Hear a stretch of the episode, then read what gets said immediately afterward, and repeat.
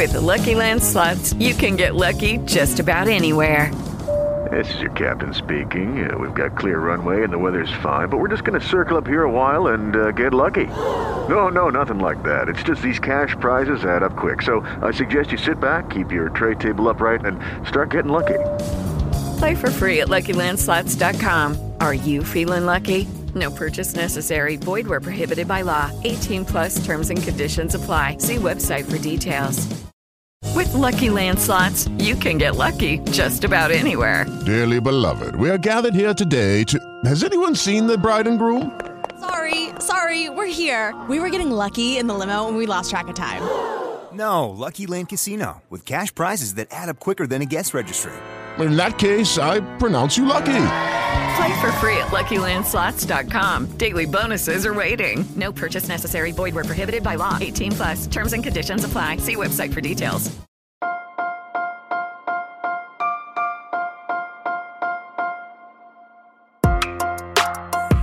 Buenos días, Madre Esfera.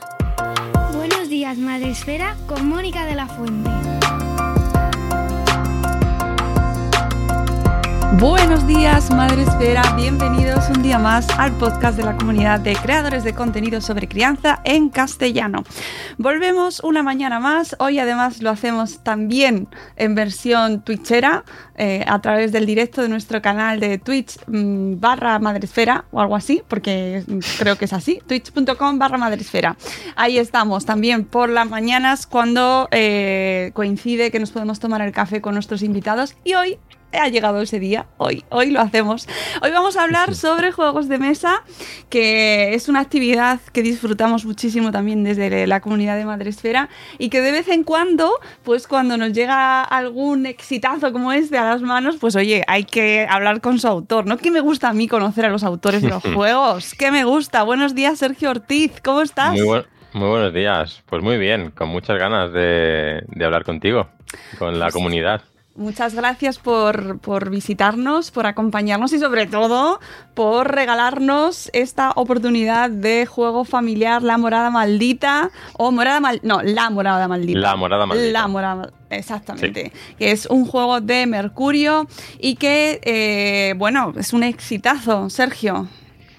Sí, la verdad que inesperado, ¿no? Porque cuando, cuando creas un juego siempre le, le ves sensaciones y en mi caso, pues eso, ya cuando lo estaba testeando, pues yo veía el juego, oye, tenía buen feeling, ¿no? Porque lo probaba en los eventos de juegos de mesa y había gente que lo probaba por las mañanas y me decían, ¿puedo jugar por la tarde? ¿Puedo venir otra vez? O había gente haciendo cola. Entonces yo decía, vale, esto ya tiene, tiene, bueno, que veía yo que podía funcionar. Pero claro, de lo que yo pensaba a lo que está ocurriendo es como totalmente inimaginable, ¿no? Está teniendo un éxito brutal.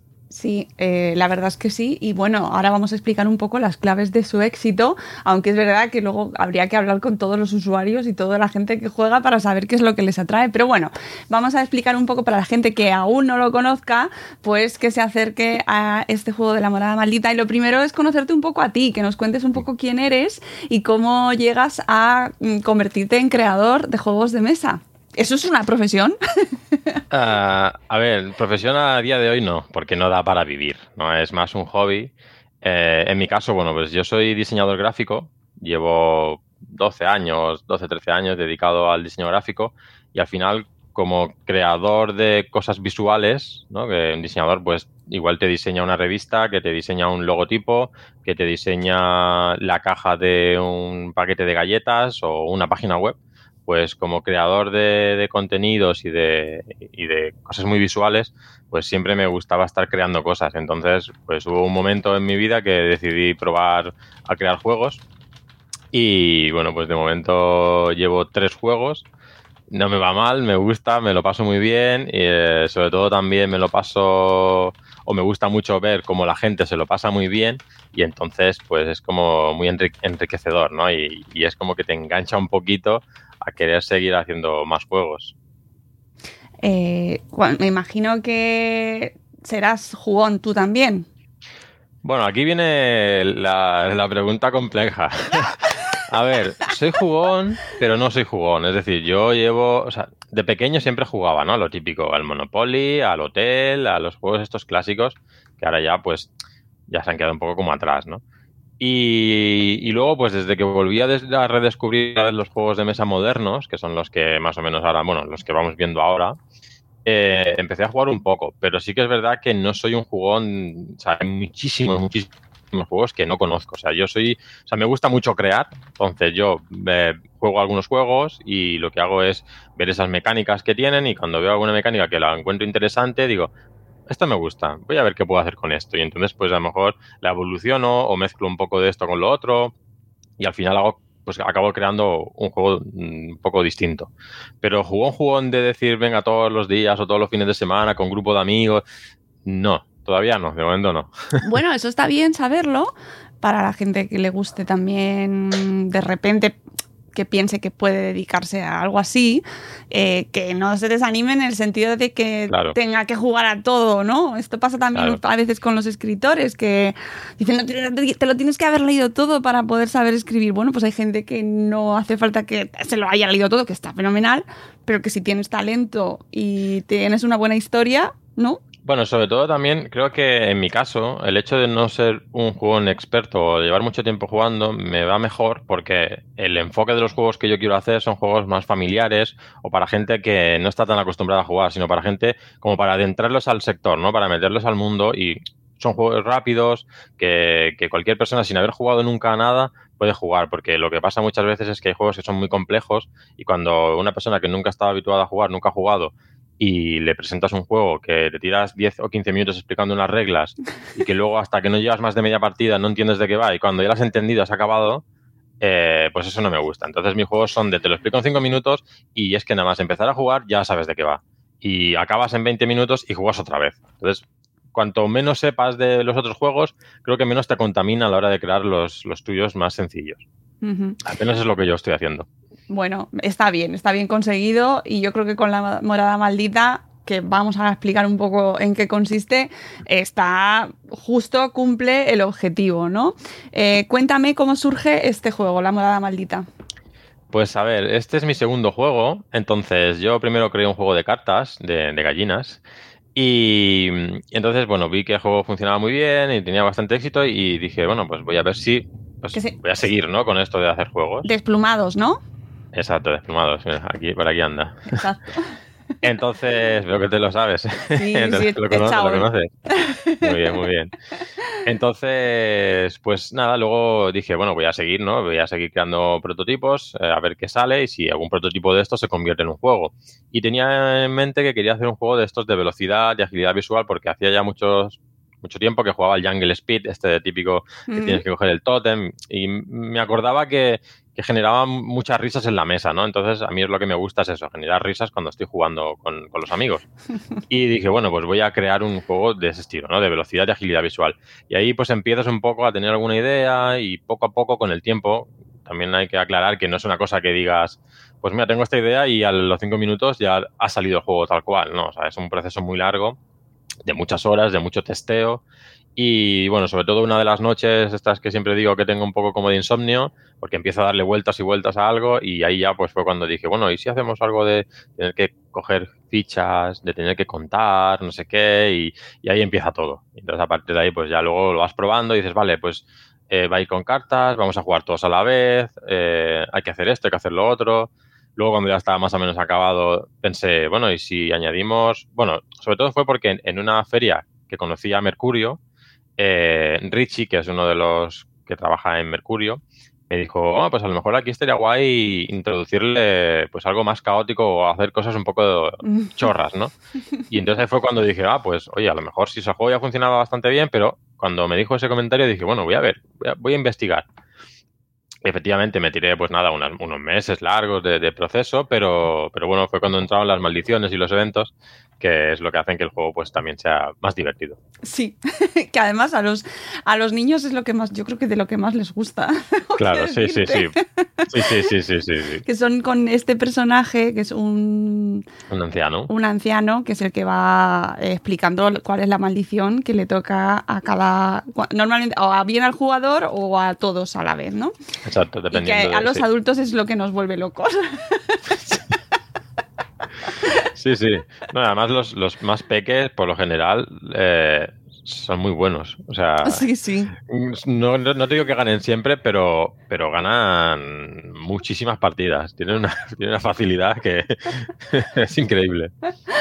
Cuéntanos un poco la dinámica del juego para que la gente ya se termine el programa de hoy. Eh, buscando el juego inmediatamente para hacerse con él. A ver, si lo encuentran, ¿eh? porque ahora mismo está súper agotado. bueno, gente de Mercurio, tenéis ahí deberes.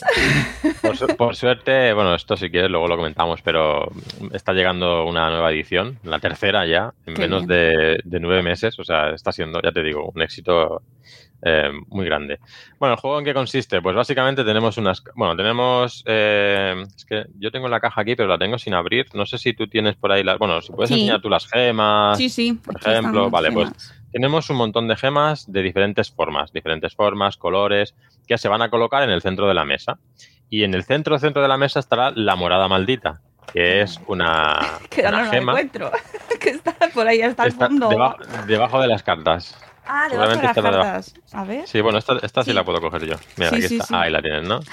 vale, pues tenemos, mira, aquí, aquí la tenemos también. ¿Veis? Esta gema de aquí es la morada maldita. De ahí viene un poco eh, el nombre, ¿no? Porque es una gema morada, está maldita y también lo de morada es porque vamos a estar, vamos a tener que entrar en la morada del anciano que, hemos comentado, ¿no? El anciano que tenemos en, en el juego porque la historia básicamente es que este anciano es eh, un explorador, lleva toda la vida buscando y coleccionando gemas raras por todo el mundo, pero un día pues este señor fallece.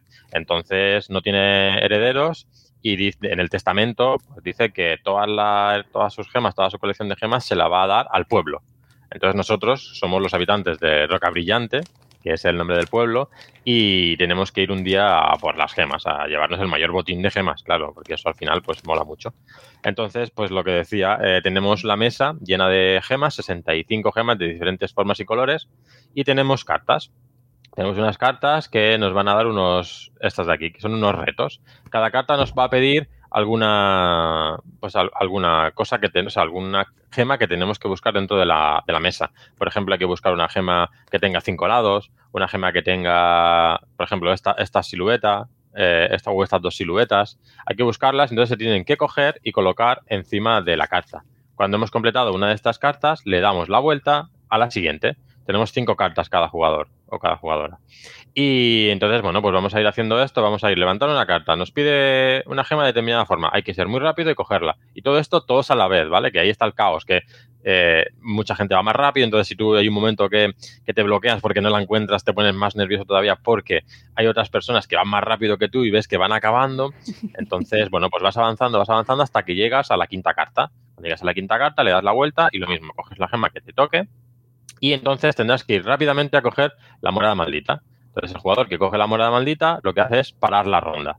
Se para la ronda, todos los jugadores tienen que parar y lo que hacemos es comprobar que todos los objetivos o todas las cartas estén correctas. Entonces, si comprobamos que todo está correcto, lo que vamos a hacer es llevarnos todas esas cartas porque son puntos, porque en la parte superior vemos que tenemos unos numeritos y esos son puntos. Nos indica el nivel de dificultad y por otro lado nos indica los puntos que vamos a ganar al final de la partida. Vale, pues si está todo correcto, son puntos todas las cartas para nosotros y además nos llevaremos un pequeño botín extra de dos cartas. Si nos hemos equivocado, pues las cartas que se han nos hemos equivocado, se quitan del juego y las que por alguna casualidad no nos ha dado tiempo porque, porque han habido jugadores más rápidos, bueno, el jugador que ha cogido la gema ha sido más rápido, los demás no nos ha dado tiempo, pues las que no nos ha dado tiempo se colocan dentro de, en el centro de la mesa, debajo de la, de la gema y se convierte en un botín para la siguiente ronda. Entonces, la siguiente ronda volvemos a jugar así hasta que se terminen las cartas. ¿Quién gana la partida? La partida la gana el jugador que tenga más puntos. Pero puedes pensar, bueno, pues qué fácil, ¿no? Vale. Aquí el tema está en que una vez que un jugador toca la morada maldita, como hemos dicho, está maldita. Entonces, el hecho de tocarla, pues desprende como una maldición al jugador que la ha tocado. Entonces, ahí es cuando entran en juego las cartas que has enseñado al principio del señor, del anciano, y entran por el lado, el lado azul. ¿Ves que tiene dos lados? Uno es azul clarito y uno azul oscuro. Vale, pues el azul oscuro son maldiciones. Estas maldiciones eh, solo le afectan al jugador que ha tocado la gema. Por haberlo tocado, eh, tiene esta pequeña penalización. Esto también sirve porque a veces nos encontramos con este tipo de juegos que hay una persona que es muy buena y es imposible ganarle, ¿no? Entonces, pues de esta manera, si eres muy bueno, vale, eres muy bueno, pero a la siguiente ronda vas a jugar con un pequeño handicap, con una pequeña penalización. ¿En qué consiste? Pues, por ejemplo, tienes que jugar eh, con las manos detrás de la espalda y tienes que mirar las gemas con la mirada y cuando la encuentres, entonces sí la puedes coger, pero mientras tanto no. Otra que tienes que hacer es jugar con el codo pegado en la mesa y entonces tienes que hacer como la grúa, pero no te puedes, no te puedes mover. Hay un montón. Luego, eh, ¿qué más hay? Es que ahora mismo no la Levantarse de la mesa y gritar. Exacto, hay, otro, hay una que tienes que levantarte de la mesa y tienes que relajarte un poco de, de, la, de la, zona de juego y, y, gritar maldición, maldición y tres veces maldición. Entonces, claro, eso, aunque parezca una tontería, al final te hace perder un tiempo muy valioso porque mientras tú te estás alejando de la mesa, gritando la frase y volviendo, los demás a lo mejor ya han cogido dos o tres cartas. Entonces tienes que ser súper, súper rápido. Luego tienes... Eh, una que es levantarte y dar una vuelta a la silla y volver a sentarte. Entonces, bueno, son pruebas que, como decías, a los niños les encanta, a los adultos sí. también, porque te ríes un montón, porque hay que aclarar que no es un juego para niños, o sea, solo, solo para niños, es un juego para adultos, para niños, y además se puede jugar muy bien con niños y con, con adultos. O sea, no hace falta que jueguen solo niños o solo adultos. Eso es una de las grandes ventajas que, que creo que tiene el juego. Y luego, eh, si queremos complicar el juego más todavía, tenemos lo que es la variable con los eventos, que son las cartas de color azul clarito que, tiene, que has enseñado antes. Estas cartas lo que hacen es que en lugar de afectar solo al jugador que ha tocado la morada maldita, le afecta al resto de jugadores, a todos, incluido al que ha tocado la gema.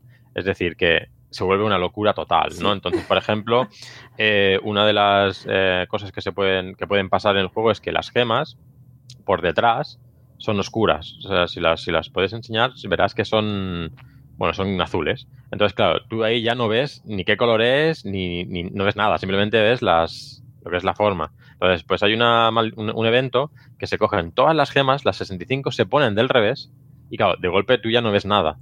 Entonces tienes que ir una por una buscando la que te toca y si no es, la tienes que volver a dejar. Y si es, la, tienes, la coges y la colocas en tu. Claro, en tu porque además carta. de los lados es importante los colores también para Exacto, las cartas. porque hay retos en los que te están pidiendo el color. Y además, aunque hayan cartas que se parecen mucho, en algunas cartas se pide cualquier, por ejemplo, en esa que me acabas de enseñar, se pide cualquier carta, o sea, cualquier gema de color amarillo.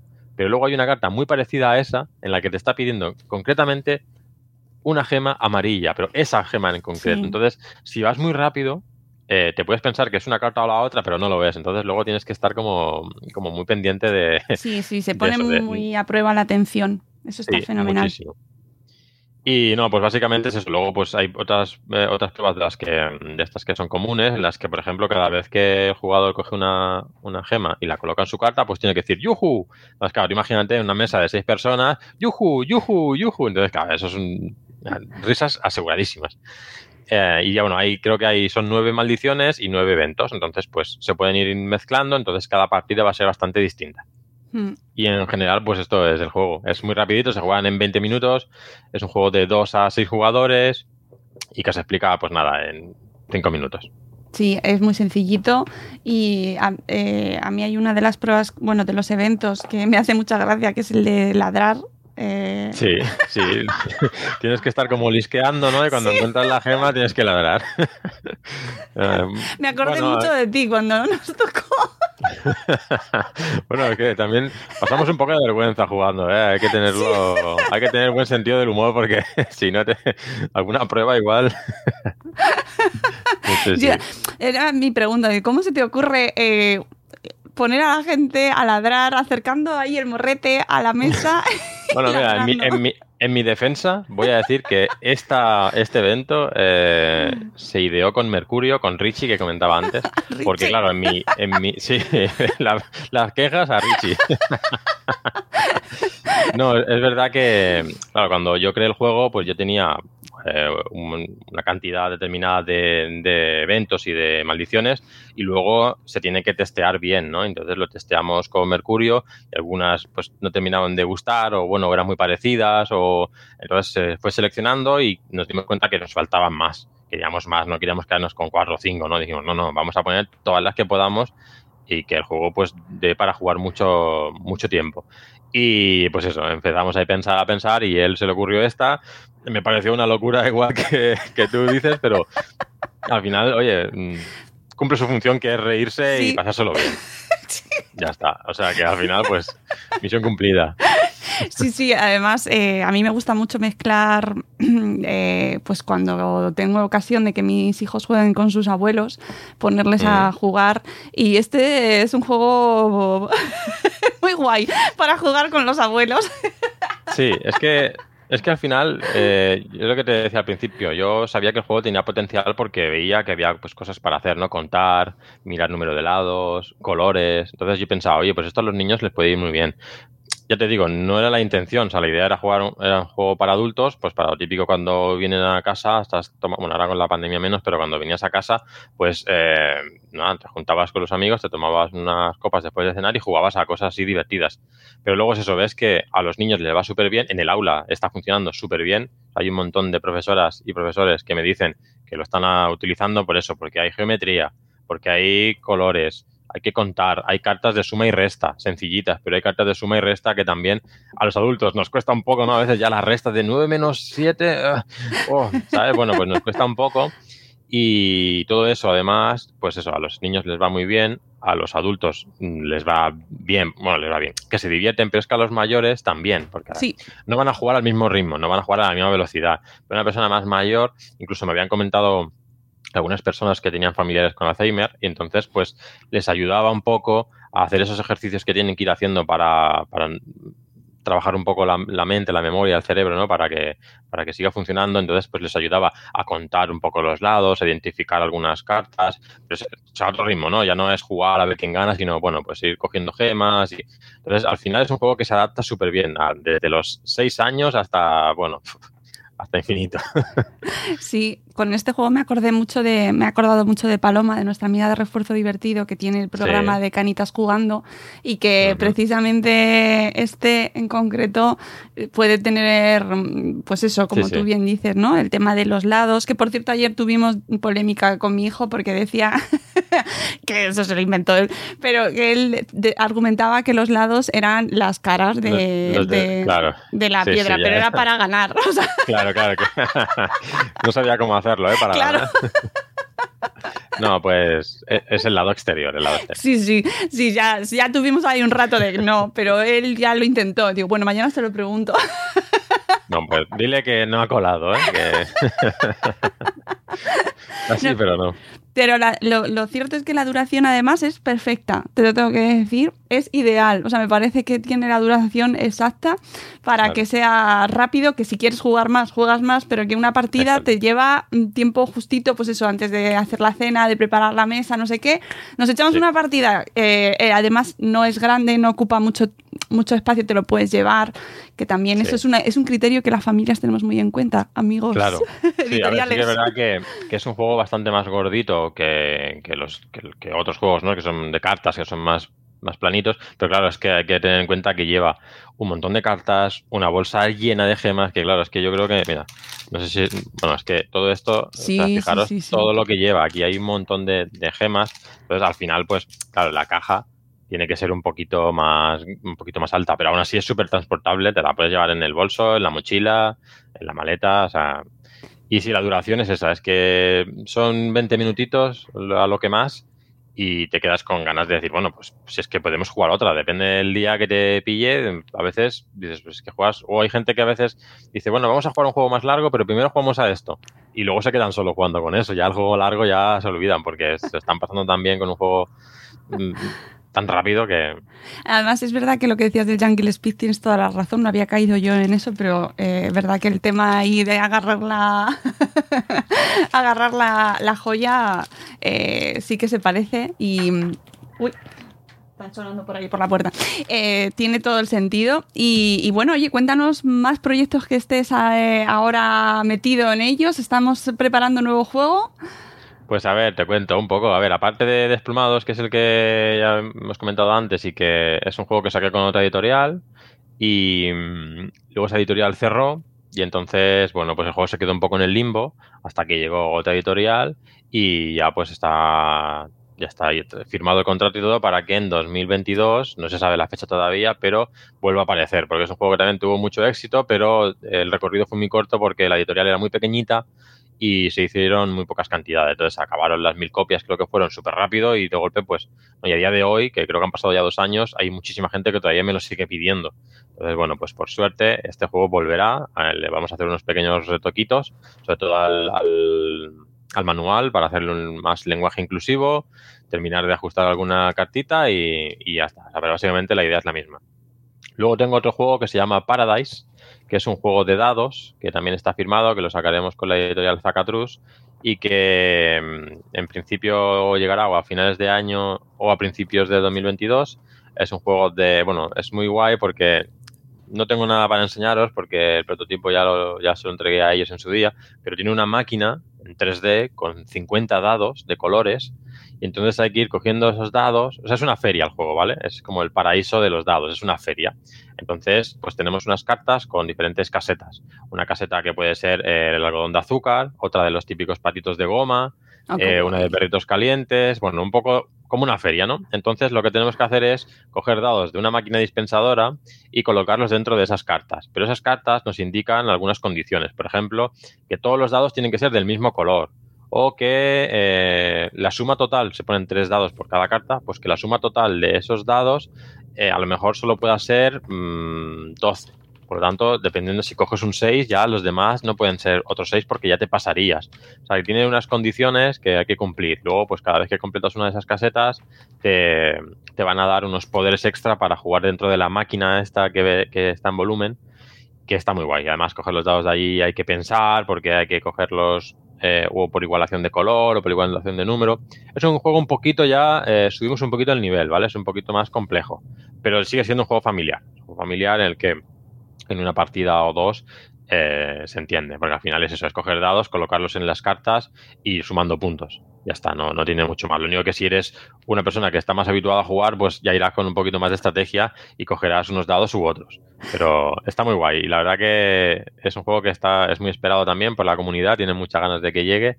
Yo también tengo muchas ganas de que llegue porque mm, es un proyecto más grande. Estamos hablando de un juego ya, una, una caja va a ser una caja grande. Esta sí que va a ser más difícil de, transportar. Sí, esta vas a necesitar una maleta aparte para poder llevártelo. Para los juegos. Pero sí, pero bueno, yo creo que está guay por eso, porque tengo como registros un poco de todo, ¿no? De juego pequeñito, juego rápido, eh, juego un poquito ya más, más no experto, porque ya es, pero bueno, es un, es un paso más.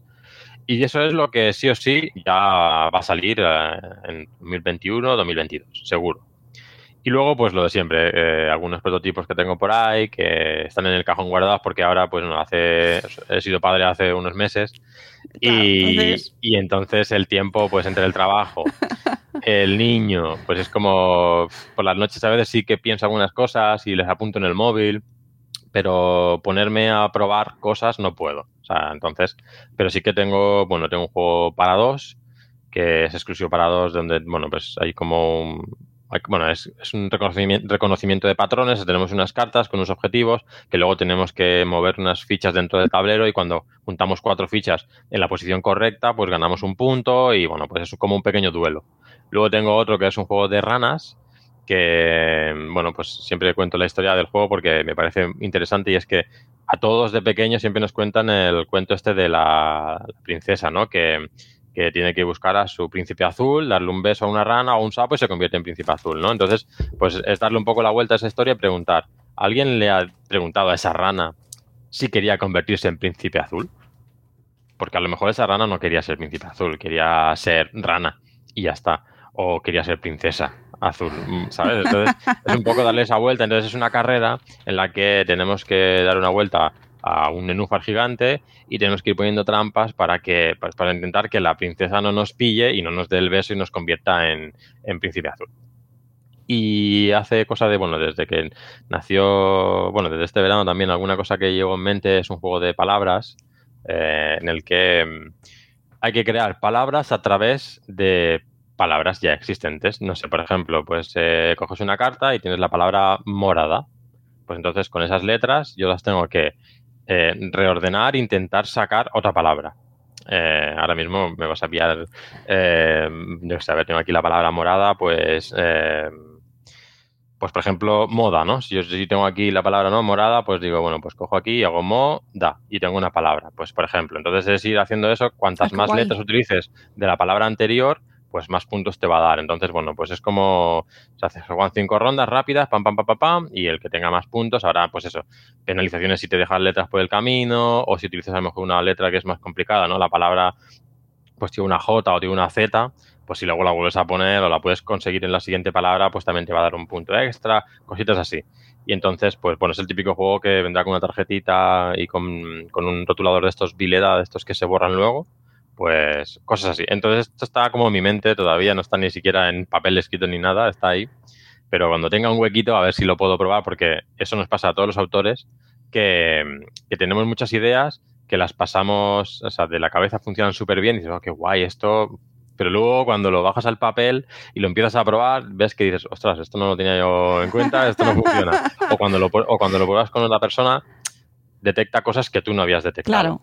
Entonces, pues, eh, bueno, pues eso, en eso ando. De momento ya está. Oye, una pregunta que me surge, que esto no, creo que no se lo he preguntado a ningún autor. Eh, ¿Vosotros registráis la idea del juego o registra- registráis el, el juego en sí o cómo funciona? No, no sé. Es, esta es la típica pregunta que cualquier autor cuando aterriza, cuando llega por primera vez y tiene una idea, lo primero que hace es eh, ¿dónde lo tengo que patentar? ¿no? Y no lo, enseña a nadie, no lo enseña a nadie por si se lo copian. Realmente es todo lo contrario. O sea, en el momento en el que tú tienes una idea, lo que tienes que hacer es enseñarlo en las redes sociales, a los amigos, eh, en algún sitio que haya constancia de que el día tal... Hoy lo hemos lo- contado. Exacto, porque realmente no puedes patentar unas reglas, ¿no? Porque, por ejemplo, tú no puedes patentar la regla de tirar un dado, porque es que eso es genérico. Tirar un dado, o girar una carta, o coger una carta. Esas son cosas genéricas que no se puede patentar. Lo que puedes patentar a lo mejor es el nombre, registrar el nombre si quieres. Es bueno, pues yo voy a registrar la morada maldita. Mucha casualidad tiene que haber que una persona mm, saque otro juego que se llame la morada maldita, porque en el caso de la morada maldita estaba todo ligado, ¿no? Es la morada del anciano con la morada que es la gema. Entonces es, bueno, puedes registrarlo, ¿vale la pena? Mm, Yo conozco, a, bueno, no, no conozco a nadie, creo, que lo haya hecho. Entonces, al final, el consejo que te dan siempre, incluso desde la asociación Ludo, que es una asociación de creadores de juegos de mesa, lo que te dicen es esto. Es tú coges, la, la- lo enseñas cuanto antes y ya está. Luego, cuando tú firmas con una editorial un contrato, pues hay una de las cláusulas en las que la editorial, algunas de ellas, no todas te lo ponen, pero algunas sí, te dicen que si, si alguien te plagia el juego o te lo está copiando, pues ellos de alguna manera se pueden encargar de meterse pues en juicios, en abogados o lo que sea, para denunciar a esta persona que haya hecho pues esta mala práctica. Pero en principio no se registra. With Lucky Land slots, you can get lucky just about anywhere. Dearly beloved, we are gathered here today to. Has anyone seen the bride and groom? Sorry, sorry, we're here. We were getting lucky in the limo and we lost track of time. No, Lucky Land Casino, with cash prizes that add up quicker than a guest registry. In that case, I pronounce you lucky. Play for free at LuckyLandSlots.com. Daily bonuses are waiting. No purchase necessary. Void were prohibited by law. 18 plus. Terms and conditions apply. See website for details. Qué interesante. No sé, no- o sea, realmente a todos nos choca, ¿eh? Y Sí. no sé si en otros países pasa igual, me parece que sí. Pero es eso, porque registrar, además las reglas las tienes que registrar, creo que es como si fuese un, un libro de texto o como si fuese una novela. No las puedes registrar, creo que como, como reglas. Algo así. No estoy muy, no estoy muy, muy metido en el tema porque cuando ya me dijeron que no valía la pena, que no se podía hacer y que era muy complejo y que incluso caro, pues dije, ya está.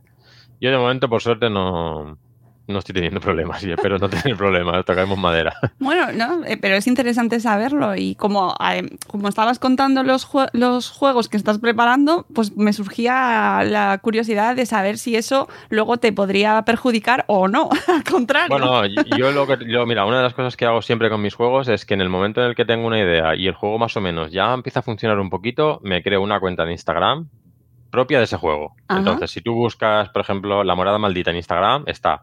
Si buscas desplumados en Instagram, está. Si buscas Paradise eh, con C, en vez de con S, con C, porque es como para Dice es dado en inglés, pues Paradise.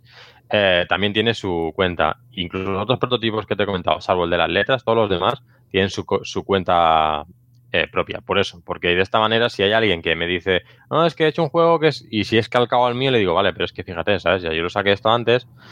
Mm, a lo mejor a ti te tachan luego de copión, porque yo he salido antes, la comunidad ya me conoce, ya ha visto mi juego, mm, tú mismo, ¿sabes? Al final, pues Ya, tú ya, decides lo que quieras hacer. No le puedes obligar a no hacerlo, pero eh, somos una comunidad, una comunidad mm, pequeñita, o bueno, no, ya cada vez está creciendo más, pero nos conocemos mucho, ¿no? Yo como autor, al tener también tres juegos, pues también se me conoce bastante. Entonces, si yo he sacado un juego, el de las ranas, por ejemplo, y mañana viene otra persona y te hace un juego con la misma historia y muy parecido, pues la gente va a ir un poco al cuello, ¿no? Va a decir, oye, ¿qué, qué es? Es que yo he inventado este juego. Mm, Ten cuidado, ¿sabes? Entonces, pues, ahí... Ahora ahora que mencionabas el tema de que cada vez hay más, ¿hay burbuja de los juegos de mesa o...? A ver, burbujas pues, ha- ha crecido mucho, ¿vale? Yo empecé hace cinco años más o menos, creo, cuando empecé con la primera idea de Desplumados. Eh, también hay que decir que desde que tú, esto también me gusta aclararlo siempre, porque desde que, para que veáis un poco la complejidad de crear un juego, ¿vale? Cuando, yo tienes, cuando tú tienes la primera idea de este juego, que ya empiezas en tu cabeza a darle vueltas, hasta que se convierte en un producto acabado que está en tiendas, suelen pasar dos años. Son dos años de trabajo, no ocho horas cada día, pero sí que, bueno, pues tienes que tener una idea, probarlo, probarlo, probarlo, ir a eventos, a ferias, probarlo con mucha gente. Luego lo tienes que encontrar una editorial que lo quiera publicar, que también eso es complicado. Cuando te lo publican, luego ellos lo- también lo van a probar, lo van a testear mucho y luego tienes que encargarte de la parte visual. Tienes que mm, diseñarlo, ilustrarlo, mandarlo a imprimir, eh, todo el proceso que dura, lo tienen que traer, o sea, es un proceso largo. Entonces, cuando yo empecé, había gente, había muchos autores. Yo llegué y había muchos, me ayudaron mucho a, a saber un poco cómo iba todo el sector porque no lo conocía. Pero sí que es verdad que cada vez hay más. A día de hoy hay muchos, muchos autores nacionales, sobre todo es eso, que lo que yo hablo ahora sobre todo es de esto, ¿no? Que cada vez hay más autores nacionales, cada vez las editoriales de aquí apuestan más por el juego nacional, porque antes lo que se hacía era, pues un juego salía en Francia y tenía éxito, lo traían aquí, o un juego de Alemania lo traían aquí, pero no era un producto propio. Entonces ahora, por ejemplo, Mercurio eh, está apostando mucho por juego propio y casi todas las editoriales ya empiezan con, con eso. Entonces hay mucho autor y autora, o sea, eso está muy bien, está genial. Y sí que es verdad que hay también mucho boom de juegos de mesa. Eh, creo que cada año, estuve leyendo un informe que cada año crece como un 20% con respecto al anterior, o sea que está súper bien. Y además, eh, la pandemia ha hecho que, claro, Claro. mucha gente no ha podido hacer muchas cosas, se han, se han quedado en casa, la gente que tenía niños, ¿cómo entretengo yo a mi hijo y a mi hija, ¿no? Durante tantas horas sin ver la tele y se han enganchado al móvil, que es uno de los grandes problemas que tienen los niños de hoy en día, ¿no? Entonces, pues mucha gente vio con los juegos de mesa o los puzzles, por ejemplo, vio el cielo, ¿no? Fue como, oh, qué, qué guay. Y ahí se descubrieron mucho, muchas familias han descubierto los juegos. Y yo creo que sí que hay boom. Yo creo que cada semana eh, se publican en torno a unos 20 o 30 juegos de diferentes editoriales. Claro, en España hay muchas Madre editoriales, mía. hay algunas muy grandes y luego hay muchas pequeñitas. Pero yo creo que una media de unos 20 juegos, 20 o 30 juegos a la semana salen. Entonces, claro, el catálogo cada vez es más. Está muy bien por eso, porque por un lado puedes elegir lo que tú quieras, puedes elegir muchísimo, o sea, tienes una variedad increíble, tú vas a una tienda de juegos y es que es apabullante, ¿no? Porque dices, bueno, pero si es que aquí hay juegos de todo tipo, juegos cooperativos, eh, competitivos, para uno, para dos, eh, para más de 10 personas, de todas las temáticas posibles. Entonces, eso está muy bien. Ahora, también satura un poco. Lo que ocurre es que cuando tú sacas un juego esta semana, eh, a la semana siguiente te sale otro nuevo. Es como el cine, ¿no? Que cada viernes sale una película. Pues si en el transcurso de esa semana el juego no lo ha petado mucho y ha, y ha tenido mucha repercusión, pues en la siguiente semana el juego se olvida un poco.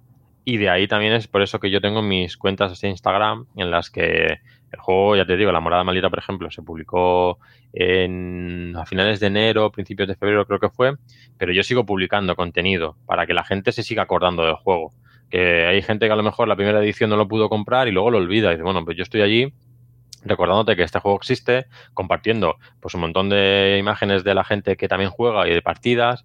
Y lo mantienes un poco en la mente de los demás, ¿no? Y, por ejemplo, ahora que, que, comentaba antes, ¿no? La segunda edición llegó y a las dos semanas así se acabó en el almacén de Mercurio, o sea, no duró nada, más de, no sé, o 3.000 copias, también se está vendiendo en Chile. Eh, entonces, claro, pues esto hace que, cada, vez se venda más. Entonces, en tiendas, hay muchas tiendas que ya casi no quedan.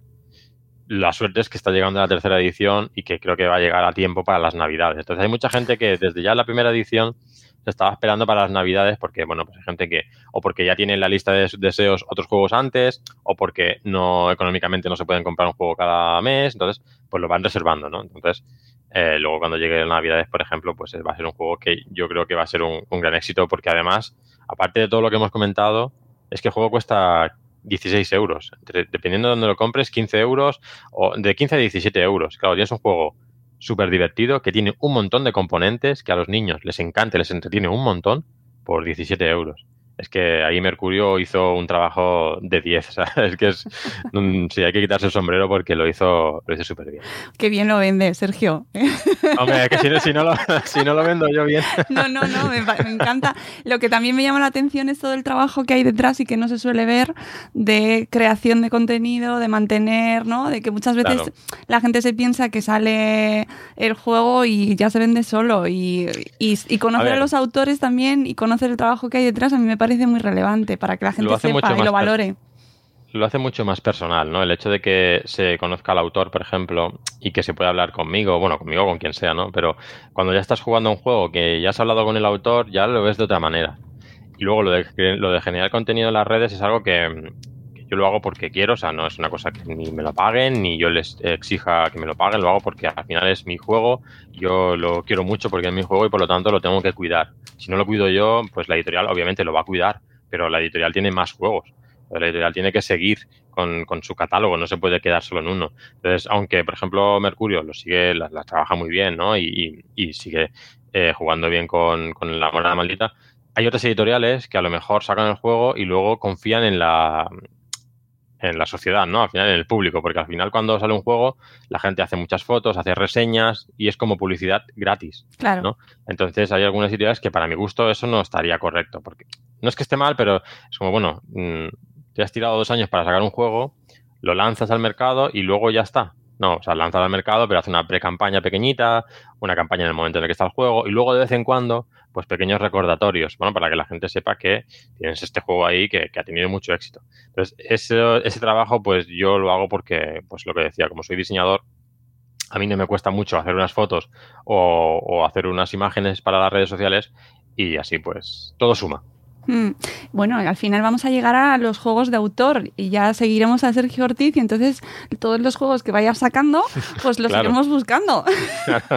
bueno, es, difícil, ¿no? Porque es, complicado que la gente se quede con el autor, ¿no? O sea, la gente se queda con el juego. Claro. Y a veces el nombre del autor está en la caja, pero a la gente le da igual. Esto es, es hay que ser, o sea, la gente mm, que no es jugona no se fijan en el nombre, por lo general. Lo único que sí que es verdad que si tú has jugado a la morada maldita, por ejemplo, y yo mañana saco otro juego y lo anuncio, digo, bueno, el autor de la morada maldita ha sacado tal juego. Pues claro, esa gente dice, ah, oye, a mí la morada maldita me gustaba mucho, a ver qué ha hecho. Entonces sí que te puedes fijar un poco más, pero si no, pero bueno, sí, oye, que, juegos de autor está guay. Claro que sí. Eh, nosotros os animamos a descubrir quiénes son los autores de los juegos de mesa, especialmente cuando hablamos de, territorio, ¿no? De, juego, de juego patrio. Exacto. que, que sobre todo porque valoremos y apoyemos el trabajo que, va, que hay detrás, que no digo que los de fuera tampoco, ¿eh? o sea, que sí que, a todos nos, tenemos espacio para todo el mundo, pero que cuando encima tienes la posibilidad de apoyar el trabajo de gente, pues eso, que, que conoces o que con los que puedes hablar, que se pueden entrevistar, pues desde luego desde aquí todo nuestro apoyo. Y eh, tenemos en Twitch aquí a Atlante83, que es un fiel seguidor de la. que yo creo que es nuestro único seguidor fiel en Twitch. bueno, bueno, oye, para ahí se empieza, ¿eh? Ahí se empieza. Un abrazo enorme. Que eh, dice que tiene traumita con los juegos de mesa porque es hijo único y nadie quería jugar con él en casa a juegos de mesa. Hoy jugamos contigo. La suerte es que cada vez hay más juegos para uno. ¿Vale? Juegos con modo solitario, que de entrada te puede chocar, decir, bueno, jolín, es un juego de mesa, mola jugar con la familia, con los amigos, pero es verdad que, es, que a veces pasa, ¿no? Que no tienes con quién jugar o incluso, pues estás en casa con la familia, pero no sé, la familia está haciendo otras cosas y dices, no sé qué hacer, pues para estar viendo la tele anuncios, pues me pongo a jugar yo solo una partidita a, algún juego. Entonces, eh, eso es una gran ventaja. Y luego otra gran ventaja es que ahora ya, como se están empezando a a levantar las restricciones, en algunas zonas de España, pues hay, por ejemplo, yo soy de Barcelona, pues en Barcelona hay algunos, eh, hay algunas asociaciones o algunos grupos de que hacen quedadas en restaurantes, entonces la gente se encuentra allí, hacen encuentros y tú puedes ir allí a jugar y eso está muy guay. Luego todos los eventos, eventos de mm. juegos de mesa también hay un montón, que suelen ser los fines de semana cuando hay y tú vas allí, tienes un montón de juegos, tienes a los demostradores que te van a explicar cómo se juega, vas a jugar con ellos, vas a jugar con gente que no conoces, y, está muy guay. Yo siempre invito a la gente que vaya a los eventos porque, porque sí, porque es que es, mm, es que está guay porque conoces a un montón de gente, el sector es, es muy amigable, hay muy buen rollo. Eh, o sea, que la gente que no pueda jugar, porque no, que sí que va a poder. Adelante. Sí, sí, sí, que, puede, que puede. Además, adelante ya es padre, ya está deseando que su hijo o hija sea ya mayor para poder jugar con él. te pasará a ti, seguro, que te harás tus juegos con él. Hombre, pobrete.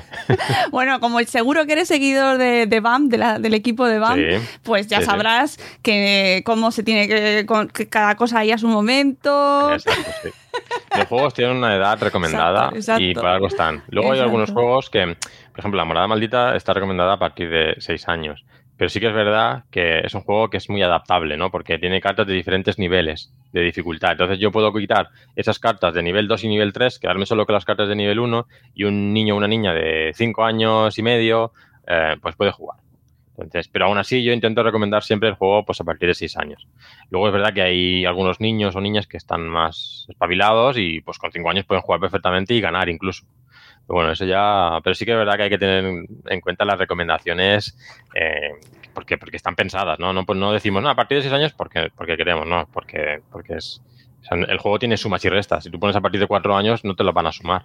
O te lo van a sumar con una velocidad muchísimo inferior que un adulto. Claro. Entonces, pues... Claro, luego eh, pasa que pierden o ganan o se frustran. Se enfadan, exacto. Esto, seguid a la gente de BAM, que lo explican siempre fenomenal. Esa es una pregunta que se les hace siempre y es fantástico lo que cuenta. Nosotros, súper fans. Dice Adelante83 que hay muchos bares con juegos de mesa para la gente.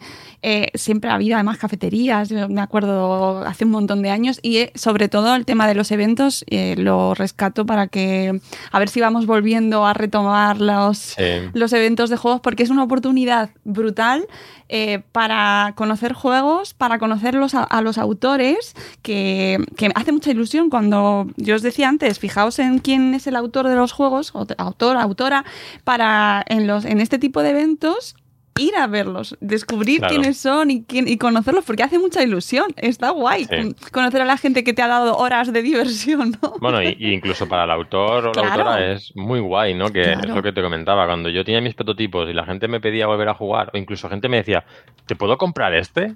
Y de, no, es que es claro, a lo mejor alguna niña pequeñita, me acuerdo, con el juego de las cartas de desplumado me decía, pero es que este juego a mí me gusta mucho, yo te lo puedo comprar. Y no, es que claro, es un prototipo y es para enseñarlo, pero claro, cuando te dicen esas cosas dices, qué guay. ¿sabes? sí. Eh, ahora en, Barcelona habrá un evento, para los que sean de Barcelona, que se llama DAO Barcelona, que creo que es en noviembre, el 2021 por ahí, bueno, ah, habría que mirarlo pero es, es, una de las mejores ferias que hay en España de juegos de mesa. Van todas las editoriales, es un espacio súper bonito, súper grande, y allí hay tropecientas mil mesas para poder sentarte y jugar.